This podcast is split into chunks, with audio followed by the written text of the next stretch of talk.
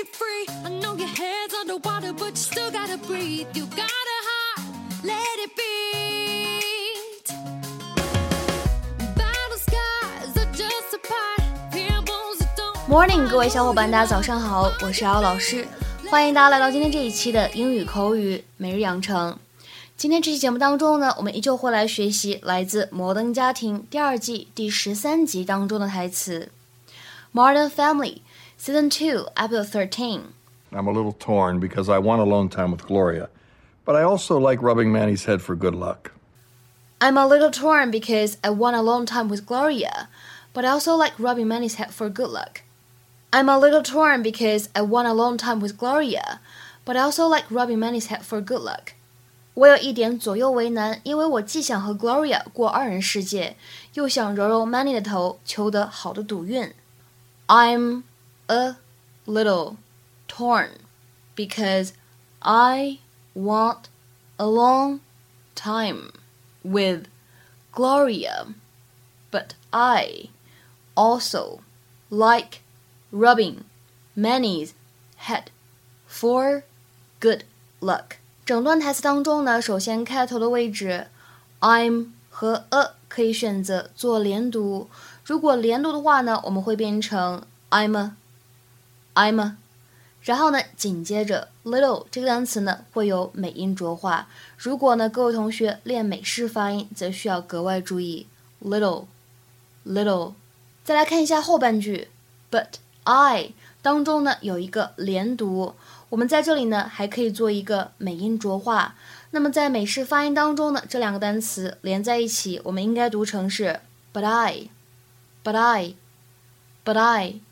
再来看一下末尾的位置，head for 这两个单词呢出现在一起的时候，当中会有一个不完全失去爆破，head for head for。然后呢，末尾的好运气，good luck 这两个单词呢出现在一起，也会有一个不完全失去爆破，我们呢会读成是 good luck，good luck。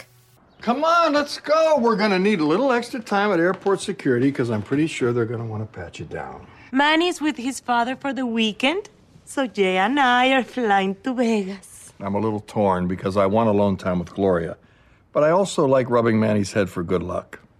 I just need to send this email to Claire why I'm not working on the bake sale next week, but I can't say the real reason. Why not?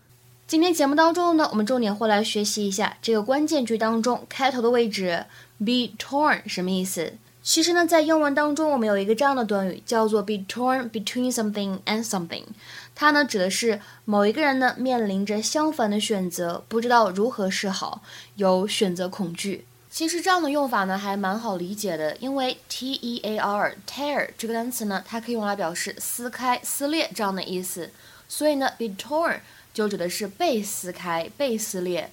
内心呢分成两种想法的时候呢，就会觉得非常的分裂。Be unable to decide or choose between two things，或者呢简单一点，直接理解成为 be in a dilemma，处在两难的境地。下面呢我们来看一些例子。第一个，I'm torn between the red dress and the blue one. Which do you think looks better on me？我也不知道要红色这条连衣裙还是要蓝色那一条。你觉得我穿哪一条比较好看呢？I'm torn between the red dress and the blue one. Which do you think looks better on me？再比如说，看第二个例子 ，He was torn between his loyalty to his friend and knowing he needs to report the crime to the police。他处在两难的境地当中，他既觉得需要忠于友谊，但是又知道他应该向警方举报。再比如说，看这个例子，I am torn between my parents and my boyfriend。我不知道应该站在谁那一边，是我父母亲这一边呢，还是我男朋友那一边？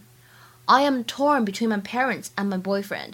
那么类似的情形，如果使用刚才我们出现的 dilemma 这样一个单词，应该如何来造句呢？She faces the dilemma of disobeying her father or losing the man she loves。